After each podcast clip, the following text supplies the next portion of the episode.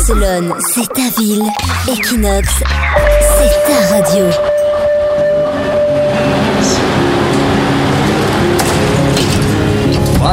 Bono, Kezia Jones, Zaz, de nombreux artistes ont commencé leur carrière dans le métro. Alors la prochaine fois que vous passerez devant un musicien, tendez l'oreille, il pourrait être le prochain artiste en vogue.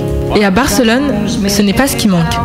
Toutefois, jouer dans le métro est plus réglementé que ce qu'il n'y paraît, comme nous l'explique Gonzalo, saxophoniste depuis des années. Hay, es necesario una licencia. Eh, sí, sí se solicita por, por internet, por la Asociación de Músicos del Metro. Primero se hace una, una prueba que, bueno, que tocas, que tengas un repertorio más o menos variado.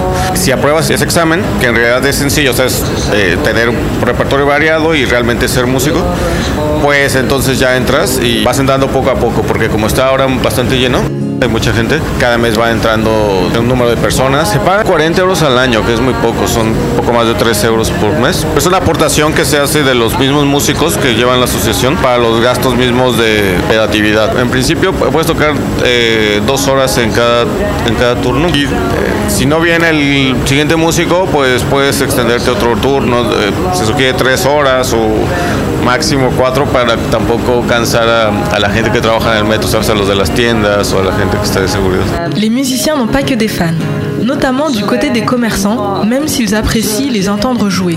Está en, toca en diagonal, muy buena. Para el negocio no? Porque entonces el cliente va, va a ir a oír la, oír la música, no va a venir aquí.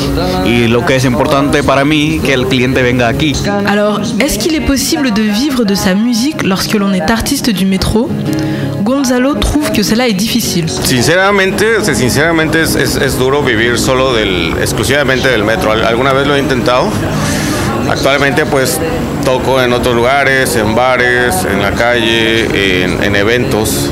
Pero exclusivamente tocar el metro es, se puede, pero es muy duro porque te- tienes que estar mucho tiempo, muchas horas y eh, a veces va bien, pero a veces más o menos y, y hay muchos músicos también que vienen. Pour Carmen, jeune française de 25 ans habitant à Barcelone, la musique dans le métro fait partie du quotidien.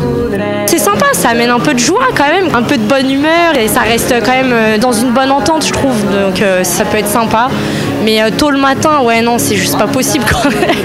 Après, il y en a, y en a pas autant qu'à Paris, je trouve, mais euh, il y en a quand même. Pour l'instant, sur les plus de 150 stations existantes, les musiciens ne peuvent se produire que dans les 38 points du métro qui leur sont dédiés. Et de 9h à 23h uniquement. L'association des artistes du métro milite actuellement pour obtenir plus de lieux de représentation.